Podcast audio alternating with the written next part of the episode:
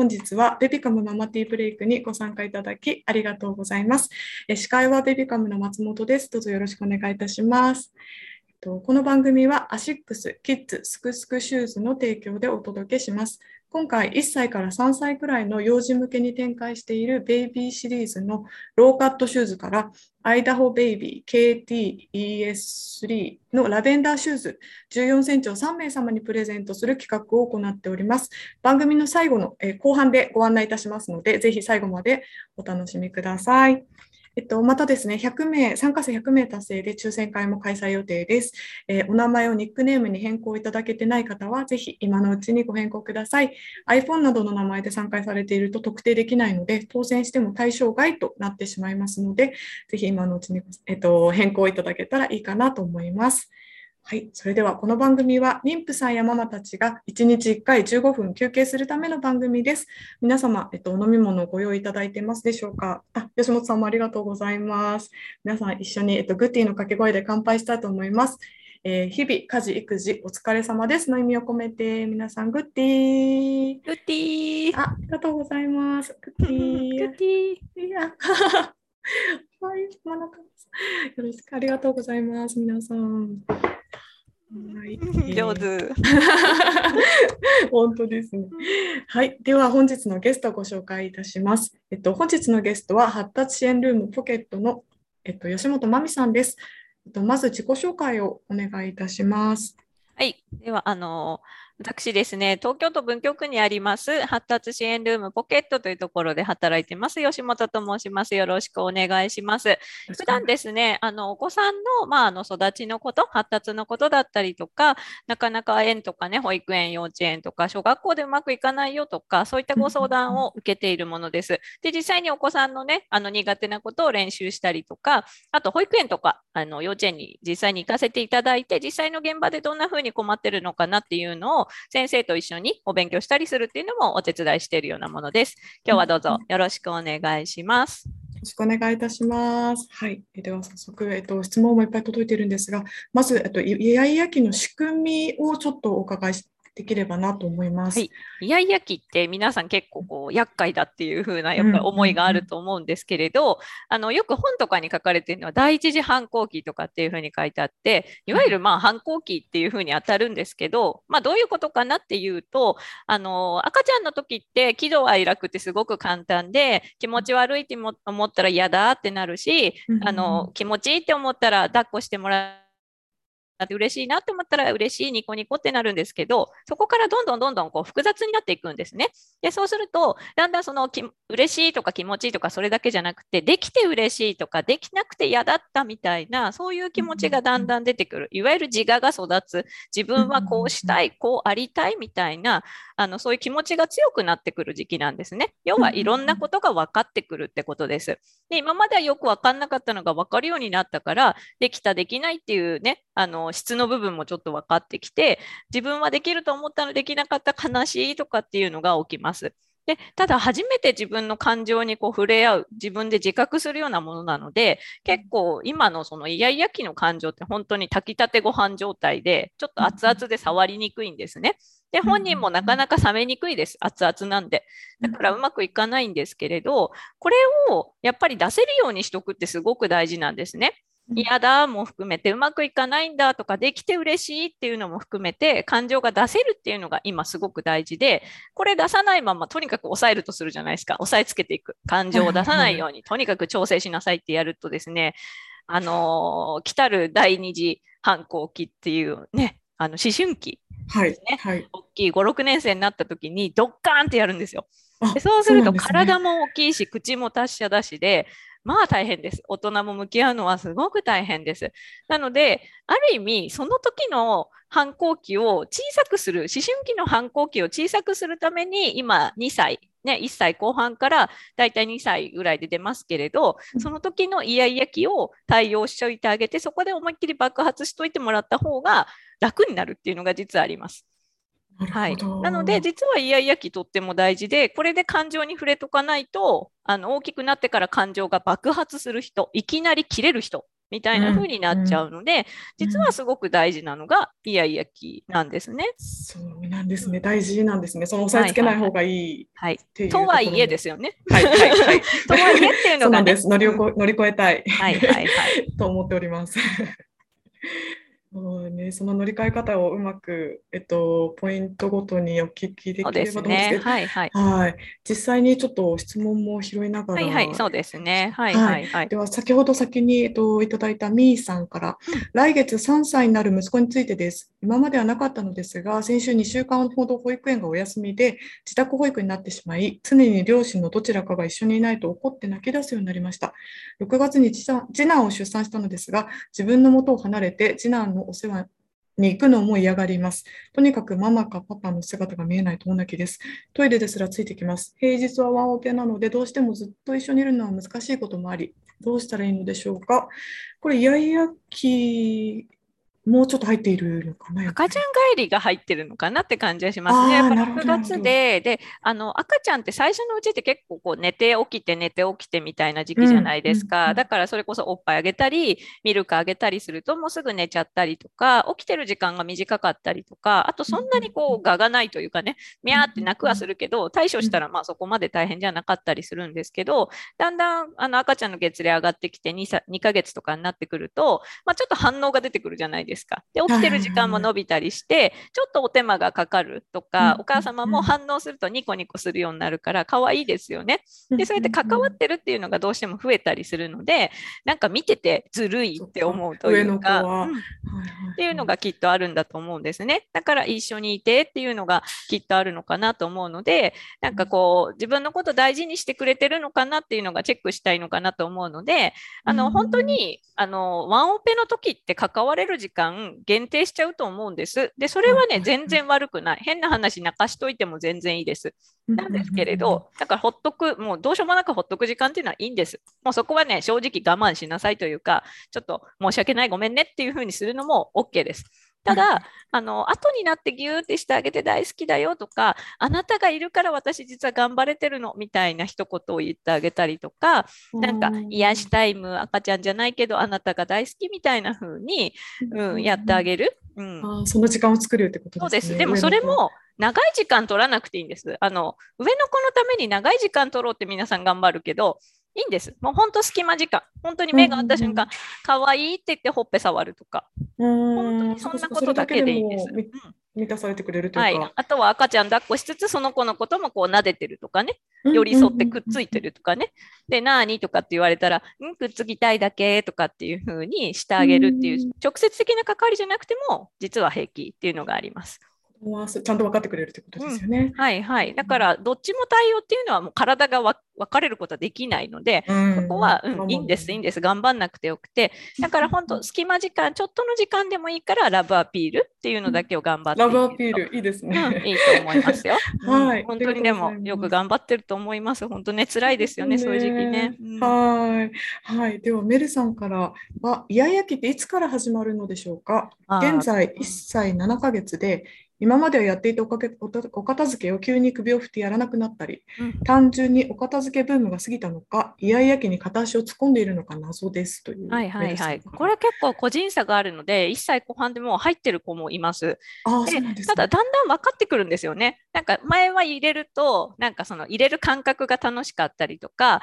ママが上手とかって言ってくれて嬉しいとかってあったんですけど、だんだんなんか飽きてきたとか、そういうのもあるかもしれないし、めんどくさいっていうことに気づいたっていうのもあるので、うん、あの自分のことでいろんなことが分かってくるとできなくなるって実は結構あったりするので、うん、うん、自我が育ってきた証拠でもうちょっとで多分イヤイヤ期に入る子なのかなとは思うんですけれどちょっと片足は突っ込んできたんじゃないですかね。そうなんですね。個人差はあるけど、入り始めかもしれない。そうですね。だからまあお片付けっていうよりはなんかじゃあ一緒に入れよポンポン楽しいねみたいな風に、うん、なんかお片付けって言わずに遊びみたいな風にしてうん、あのやっちゃってもいいのかなと思います。うん、はい、ありがとうございます。はいえっと、エマママさん、2人目妊娠中なのですが、年子で1歳5ヶ月の時に生まれるので、イヤイヤ期と第二子誕生が同時期になり、とても心配です。今1歳1ヶ月ですが、すでに自己主張が強く意思が明確なので、イヤイヤ期も激しいのではという心配もしています。今からしておくといいこと、第2子が生まれてから気をつけることなど教えていただきたいです。そうですね。あの、赤ちゃん帰りとイヤイヤ期みたいなのが、まあ、合体しちゃう可能性がちょっとあるなとは思うんですけど、うんうんやっぱりその、ママは自分のこと大事なのかなみたいのが知りたいだけなので、そこが誤解なく伝わればいいんだと思うんですよ。さっきのあれですね、ラそうです、バービール。そうです。はいはい、はいだからそういうのをうまく使ってもらって、大事だよ、可愛いねとか、あとはその生まれる直前って、ああの、しね、多分お姉ちゃん、おお姉ちゃんですかね、上の、上のお子さんになる子は、初めてね、下のお子さんが生まれてくるってことなので、まだ全然わかりません。なんだか下の赤ちゃんというのが来るらしいみたいな感じですけど、知らないことばっかりなので、はい、あの初めのうちはあの赤ちゃんが生まれてくるけどあなたもちゃんと特別大好きだからねっていうのを事前にガンガン言っとくみたいな、うんうんそういうのは言っといていいと思います。ただ赤ちゃんっていうものはお世話が必要なのであなたのうん構ってあげられない時もあるけれど大好きみたいなのを一応ずっと言っとく、うん大好き可愛いみたいなのをやっとくといいと思います。生まれる前からもはい。う大好きをはい、いっぱい説明しなくていいんですけど、うん赤ちゃん、赤ちゃん生まれるね、でもあなた大好きみたいな感じ。うんうんうん伝えておくということですね。の、はい、そんなもんでいいと思います。はい、ありがとうございます。えっと、玉かなさん、ちょうどイヤイヤ期と呼ばれる時期に入ってきました。1歳9ヶ月です。着替えない、お風呂嫌だ、おやつ食べないなど苦戦中です。声かけはどんなことを心がけた方がいいですか？なんとかしなさいっていうと多分嫌がる時期に当たってると思うので、はい。はい、あの時間に余裕があるんだったら別のタイミングでもう一回声かけとかでもいいんですけれど、多分そのお片付けしようね、お着替えしようねって声かけが嫌なんですよね。はいはい。だから、変身とかって言ってお洋服やったりとあか、今日どのお洋服変身するとかって言って、まあ女の子だったら、あ、お姫様みたい可愛いとかって言ってみたりとか、え、これ履いたらもっと可愛いんじゃないみたいな風に、お着替えとかってキーワードを使わないようにするっていうのは一つですね。なんかおやつとかもおやつ食べるとかっていうよりは、なんかどれ美味しそうみたいな感じとか、うんいきなり見せちゃっても一つでですよ。うとか。うん、はいはい、それも一つです。。あーなるほど。はい。参考になりましたでしょうか。ははい。えっと、53533。3歳15キロ、いやいやとなると力ずくで移動させたりすることもできなく、言い聞かせるまでとても時間がかかります。道路に飛び出さない。駐車場を一人で歩かない。どうしたら理解してもらえますかね？下の子がおり、私と子供、私と子供2人連れでの外出外出はヒヤヒヤですという。はいはい。そうですね。あのーやっぱり危険予測とかイメージとかって難しいんですよね。私たちは交通事故とか車でこうね、人がひかれるとどうなるって知ってるじゃないですか。はいだけれど子供って全然知らないから危ないって言われても何があって実際出てみても車いなかったりする時とかありますよね。はいはいはいはい、だからこう危なかった経験ってしたことないのでわからないんですよ。だからいろいろ言い聞かせようとするとわからなかったりするんですけれど、まうんあ、あの小さいうちは本当体で止めてダメですっていうふうに飛び出しませんっていうふうにもう本当やっていただいて全然いいんですけれどでだんだんそういう因果関係その危ないこういう事故が起きてくるよっていうのが分かってくるのはやっぱり、うん、5歳以降かな1年生とかそういうところかな結構遅いんですね。は。い、あの小学1年生が一番交通事故多いんですけどわわかりますか ?1 年生分かってないってことですよね、それって。ああ、そうですよね。はい。ということなんです。なので、実際そういうのがちゃんと分かるようになるのはだいぶ後なので、ルールとして止めちゃうっていうような形。だから本当に危ないときは、あの申し訳ないですけど、体ガッと止めていただくとかでも全然大丈夫ですね。言い聞かせると、ちょっと逆にこう、注意されたとか、なんか止められたみたいなところに反応しちゃうって子供ってあったりするので、もしなんかお家でギャーギャーやってる分だったら、なんか保冷剤とかで冷やしちゃうっていうのも一つです。はい。ああ、なるほど。一はいはい。なんかびっくりさせる。冷たい感覚でびっくりさせるっていうのは一つですよ。ああ、なるほど。うんですね、15キロだと結構力ずくも。そうですね。なはいはい。外だとちょっとね、難しいですね。う。うんはい。えっと、じゃあ、えっと、もうそろそろお時間近づいてきてるので、全部を今お答えいただけるかわからないんですが、ちょっと時間の許す限り、後でもお時間ちょっと取れたら取りたいと思いますので、はい、もう一ついきたいと思います。えっと、エミさん。1歳10ヶ月の娘、イヤイヤ期突入しました。もともと食わず嫌いがあり、イヤイヤ期になり、より激しくなったような。あ決まったものしか食べないという皆さん、イヤイヤ期どんな食事を出されているのでしょうか？どんな風にしたら口に入れるのか？と日々思いながら過ごしています。ちなみに我が家はかぼちゃ、里芋の煮物、おやき、コーンスープあたりが食いつきがいいです。そしてアンパンマンなどお気に入りのキャラクターに応援されると食べたまに食べることがあります。たまに。上手。まあ大変。そうですね。でも、うん、お母さん上手に対応。あの手この手でもいいんですけど、あの食べない時って食べないんですよ、子供って。で、ただ成長曲線割ってなければ、成長曲線すごいこう下がっちゃうとか、体重がすごく減るとか、か身長が全く伸びなくなっちゃったとかそういうことがなければそんなに気にしないでも平気です。結構食べないとき食べないんですけれど案外平気だったりするんですね。そうでそういう時になんか変にこう無理やり食べさせようとすると余計に嫌いになったりするっていうのがあるので、多分もともとそんなにお好きじゃない食べることに興味が強い子じゃないんだと思うので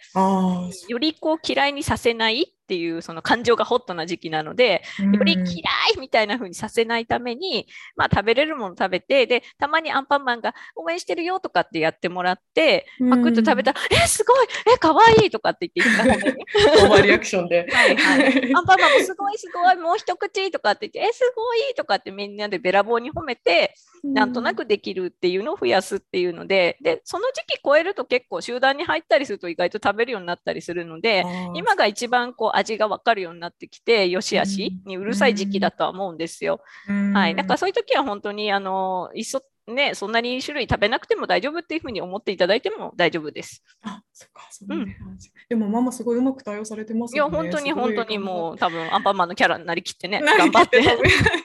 やってらっしゃると、うん、はい、ありがとうございます。えっと、では、ちょっと今、時間になりつつありますので、一回ベビカムからのお知らせを入れて、後ほど、えっと、また時間の許す限り、ご質問に答えていただけたらと思います。はい、えー、お願いしえっと、それでは、えっと、ベビカムからのお知らせです。明日のママティーブレイクは、日本お昼寝アート協会代表の青木みのりさんです。お家で赤ちゃんを可愛く撮る方法をお伝えします。100日のお祝いやハーフバースデーにもぴったりです。えっと、セルフで簡単に可愛くできるコツを聞くので、ぜひご参加ください。ご参加ください。えっと、また番組参加でアシックスのキッズシューズ、すくすくアイダホベイビー、KTES3、ラベンダーの14センチをプレゼントいたします。足指を伸び伸びと動かすことができ、踏ん張りやかかとの安定性も重視した設計です。ぜひご応募ください。応募はチャットの URL からお申し込みいただけますので、今、はい、チャットに、えっと、URL が、えっと、貼られましたので、こちらの URL からえっと、申し込みいただければと思います。えー、よろしくお願いいたします。えっと、では、えっと、質問の前に、えっと、吉本さん、最後に皆さんに向けてメッセージをお願いできればと思うんですが。はい、そうですね。あの、イヤイヤ期って本当にお母さんも辛くて、結構こう、イライラしちゃって、こう、自己嫌悪っていうのが多い時期だと思うんですね。で、うん、そのね、成長のためには大事だと思いつつも、やっぱりお母様もね、関わってる身としては、その、熱々ご飯のように高い感情に向き合うってすごく疲れるというか、うん、感情ってよく波にね、あの、例えますけど、飲み込んでくるんですよね。だから、こう、対応する側ってすごく大変なんです。なので、で、うん、あのうまく対応しようと思わないでください。変な話、相手はうまく感情をコントロールできない人なので、はい、あの収めようっていうふうに頑張んないで、今ちょっとしょうがない時期でもあるんですね。だから、あんまりギャーンってやってる時は、ちょっと保冷剤で冷やしてみて楽するとか、あのちょっと切り替えをね、ちょっと促してみるっていうのも一つですし、ちょっと言葉で交渉頑張るよりはちょっと見守ってみるとか、あのちょっと力ずくでも全然いいです。ギャーってやりますけどね。で、ただ、ママが休む時間を作ってください。その分。ああ、私お疲れっていう形で、本当にちょっとこそっと一人でチョコ食べるとか、あの寝た、子供たち寝た後にコーヒー飲むとも何でもいいんですけれど、ちょっとママが特別な時間作って、ママのエネルギーを作る。で、イライラしちゃったら、イライラしたのに対応した私、偉いって言って褒めるみたいなところをちょっと頑張れるといいかなと思います。で、いっぱい怒っちゃった日は、寝る前とかに本人に、ごめんねって言って、ママいっぱい怒りすぎちゃった、でも大好きって言えば、もう全然結果オーライなので、はい、あの自己嫌悪にしない。やり、うん、うん、イライラしちゃってもしょうがないんです、人間なんで。はい。はい、だから、ママの時間を作るっていうのと、やりすぎちゃったらごめんなさいすればいいだけなので、はい。そんな形で乗り越えられるといいかなと思います。はい、ありがとうございます。素敵なメッセージありがとうございます。えっと、では今日、えっと、残念ながら、えっと、100名には達成しなかったので、えっと、もうちょっと質問に答えていただきたいなと思うんですが、はい、大丈夫でしょうか？はい、ありがとうございます。えっと、三つみさんから、3歳の女の子です。絶賛イヤイヤ期と妹が生まれて赤ちゃん帰りで、さっきとあれですね。お疲れ様です。ダブルちゃん。毎日泣いて過ごしています。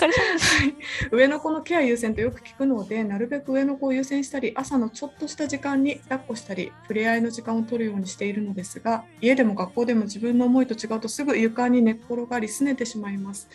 どう関わってあげたらいいのでしょうか？そうですね。本当に自我爆裂の時期だと思うので、本当に本人もどうしてもいいか分かんないんだと思うんですね。ただ、あのお母様が大事に思ってるよとか、いつも関われなくてごめんねとか、そういう言葉もちゃんと聞いてるので、あのそれがちゃんと積もっていくと思います。なので、いずれそういうのがこう本人にとってあの心の支えになって、切り替えとかもできるようになると思うんですけど、今、3歳、一番難しい時期かもしれない。だからそこに、ね、あのお母さんどうにかしてよって意味で多分お母さんに対してやってるんだと思うので、うん、あの可能な範囲で受け入れてもらってなんかダメな時はちょっと逃げてもいいです。しばらく泣きっぱなしでもいいので,、うん、でお母さんがちょっと元気な時に思いっきり抱きしめてあげたりとかっていうのでいいと思うので。でその上の子優先とももちろん言うんですけど、とはいえ下の子手がかかるので、そうもいかないんですよ。だから隙間時間、本当に目が合った瞬間に、あ、可愛いとかって言っとくとか、大好きとかっていうのとか、ちょっとおいで、可愛いよし、エネルギーもらった、行っておいでみたいな感じで、お互いでやるとか、そういうので、こう、うん、やっていけるといいかなと思うので、はい、うん、なるほど。はい、ありがとうございます。ママもちょっと楽しましょう。あの頑張りすぎないでいきましょう。はい。はい。えっとではえっともう一件。はやさん、えっと、イヤイヤ期に感情を抑えては、高校生になった時感情を抑えるの難しくなるという先ほどのお話について聞きたいです。感情を抑えるとは、こちらがどのように対応した時でしょうか？そうですね。だから泣かないとか、あのそういうふうに止めちゃうっていうことですかね。あの、うん何ですか？例えば転んだ時に痛痛いの我慢させてこうなんですかね？こう耐えるみたいなそういうのは別にいいんですけれど例えば思い通りにいかなくてわーんってなってる時に本人としてはどうしていいか分かんなくて混乱状態なんですね。なんか混乱状態なのにそれをやめろ落ち着け静かにしろって言われるとどうしようもないというかっていうのがあったりするんではい、だから。するときは思いっきり泣かせていいとか、そういう。まあ、できる場面だったらねってとこですね。はいはい。で、ただ、落ち着けっていうのは多分言われても難しいし、落ち着けって言われると怒ってる、怒られてるって思って不安になっちゃって余計に泣いちゃうんですよ。はい、だからまあとりあえずいっかって言ってこうなんかトイレ行こうとかなんかちょっと顔顔拭いてみるとかなんか声かけよりはどちらかというと別の行動しちゃって切り替えを優先しちゃった方がいいと思うんです。で後になって聞く。これがしたかったの？っていうふうに聞いてみるとかっていうふうにするとだって何々したかったんだもんって言うからこの時間がある時にじゃあやってみようかとかっていうふうにすると本人も収まっていったりするのでその時はあんまりこう聞かせよう言い聞かせようとしない、うん、っていうことですかね。かりました。ありがとうございます。はい、はい、えっとウェッキーさん、赤ちゃん帰りの話めっちゃ共感でした。励まされました。イヤイヤ期についていろいろな対応法とかあるけど、それよりもまず私がイライラしちゃうのをなんとかしたいです。どうしたらイライラが減るでしょうか？そうですよね。うん、そうですね。あのイライラに関してはあのそうですね。別のこと考えるとかいろんな対処法あるんですけれど、まあいっそ本当に嫌だったらまあ本人ほっといていいんだったらトイレとか行っていただいてもいいですし、ちょっと一人に、はい離れてもいいです。全然ほっといてもいいので、でただ外だとちょっと難しかったりするので、ちょっとその時イライラしちゃうはしょうがないんです。他の人の目とかがあるので、外だとね。はい、なんかそうすると焦るじゃないですか、親として。はいはいはい、だからそういう時はしょうがないんですけれど、後でそれを発散するっていうのとか、後ででもいいから、例えば、私よく乗り越えたわ、あのイライラって褒めておくとかっていうふうにすると、イライラ状態が続かないで済むっていうのがあるんですね。イライラするのが悪いわけじゃない。ただ、イライラが続いちゃうとずっと起こりやすくなっちゃうから、それだとお母さんも辛いし、えー、とお子さんも辛くなっちゃうし、みんなちょっと嫌な感じになっちゃうけれど、一回イライラしちゃうのはしょうがない。でも私、イライラ状態よく頑張ったって言って終わりっていう風にするっていうのがすごく大事ですね。はい、だからトイレ行くでも顔洗うでも手洗うでも何でもいいからちょっと冷たい飲み物飲むとかね切り替えをするっていうのが大事ですかね。あとはママ時間取りましょう。ママ時間があるから頑張るみたいな風に乗り切る。もう絶対そうですよね。うん、それすごい大事ですよ。大事はい。はい。ママママの人生がありますからね。そっちもはい、見てください。はい。はい。えっと、では、もうちょっと。セッタンさん、イヤイヤ期かわかりませんが、ずっとイヤが続いている4歳です。あ、4歳。最近は、えーさらにこだわりがさらに強くなりこれじゃないと嫌これをやってからじゃないと嫌と言われますできることは合わせますが合わせられる時間も余裕がないときどう納得させていけばいいか悩みますというそうですね。4歳もなか長いですよね。4歳でこの何ですかねこれじゃないと嫌だって言ってる人とかっていうのはどちらかというと新しいもの結構苦手な人なんだと思うんですね。はい、だから新規のものに対しての不安がちょっとあるというか、なんかこれってどんなものか分かんないから同じって安全っていうふうに思うので安全なものを選びたいんだと思うんです。だからもしかしたらちょっと不安が強い時期なのかなというふうには思うので、なんか新しい4歳って結構いろんなこと挑戦させられる時期幼稚園だったりとか保育園だったりとかでも結構集団活動とかが増えて今までの個人プレーからちょっと集団になったりするんですね。だからそういうのもあってちょっと疲れてるのかもしれないですね。分かんない。中頑張ってるっていうのがあるからお家では、えー、と分かるものを安心なものっていうのを選びたいわっていうふうにやってるのかもしれません。だから時間があるときはぜひ合わせていただいてうん。で時間がないときはもうもういいみたいな風にしてもらってもあのわーわー言いますけれど、うん、ただしょうがないときって実際あったりするので、ね、お洋服とかも洗濯しててないんだから無理よみたいな時も絶対あるから、うん、嫌がりますけれどちょっと、うん、そこは我慢っていう練習も一つかなと思います。で結果大丈夫だったねって言っとくっていうのも大事ですね。その時いやいや来たとしてもほらこのお洋服でも平気だったねとか可愛く楽しく過ごせたねとかって言っといてあげると、あこれも平気っていう風になって平気の幅が広がるので、うん。はないスタートはいやいやでも後で結果オーライにしてあげるっていうのはとても大事です。ああ、なるほど。はい。ありがとうございます。はいえーっと、ではちょっと時間も迫っておりますので、あと1問でとりあえず質問の方を終わりたいかなと思っております。はい。えっと、朝さんから、もうすぐ1歳半ですが、お腹の赤ちゃんを蹴らないようにと理解させる対策はありますか？ちなみに2歳過ぎに2人目、あ、2歳過ぎに2人目が生まれます。そうですねちょっと1歳半だとまだちょっとそのお腹に赤ちゃんがいるとか蹴ったら危ないとかそういったのは難しいかなと思うんですね。はい、だから言い聞かせるっていうのは難しいので、まあ叩こうとしちゃダメですっていう風にそのお腹が赤ちゃんがいるからねっていろいろ言ってもちょっとわからないからダメなものはダメというかダメですって行動を止めてもらうっていうので、うん、それでいいかなと思います。ただダメってやってるとそれが遊びになっちゃって本人がどんどん蹴ってくるっていうのが時々あるのでそういう時はじゃあこっち蹴ってとかって言ってなんかぬいぐるみでも何でもいいから出してもらってこっちキック上手だねえクッションのキック上手みたいな風にそっちにこうすり替えるっていうのがいいと思います。なるほど。はい。すみません、えっと、最後って言ったんですけど、あと一一人、あの、最後の質問があるので、それはでい、はいはいまだお願いしてもいいでしょうか？はい、えーまあまあまあさん、イヤイヤ期とも違うかもしれませんが、1歳1ヶ月の娘が夜中、寝ついた後2時間くらいすると急に泣き叫び続けます。はいはいはい。そんな年じゃないのに、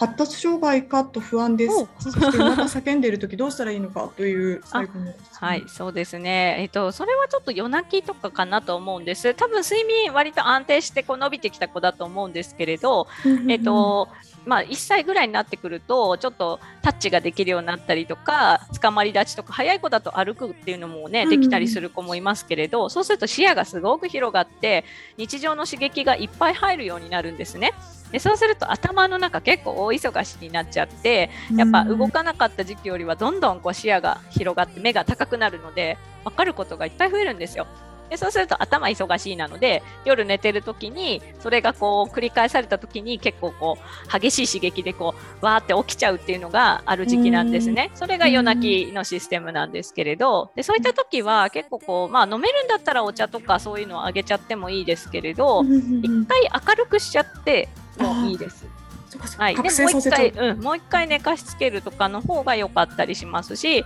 場合によってはちょっとアイスのみたいなちょっと冷たい枕みたいので冷やしてあげるとかも一つですね。はい、で切り替えてもう一回寝かせる。なんか変に抱っこしてうんぬんしても多分落ち着かないので、はい、明るくしちゃってもいいです。じゃああの成長過程というか発達障害というよりは普通に発達障害ではないと思います。多分大丈夫だと思います。はいはい。はい、ありがとうございます。あ、セタンさん、結構新しいものに興味を持つ子だったので、新しいものに不安があるかもというかとは考えていませんでした。ありがとうございます。うんはいはい。ですね、いろいろあの皆さんのとても役立つアドバイスと素敵な言葉をいただいたんじゃないかなと思います。はい、えっと吉本さんのハピクさんのご紹介と、えっとインスタグラムのご紹介をチャットの方に、ねはいはい、よ貼らせていただきたいと思いますので、皆さんそちらからえっとぜひご覧ください。よろしくお願いいたします。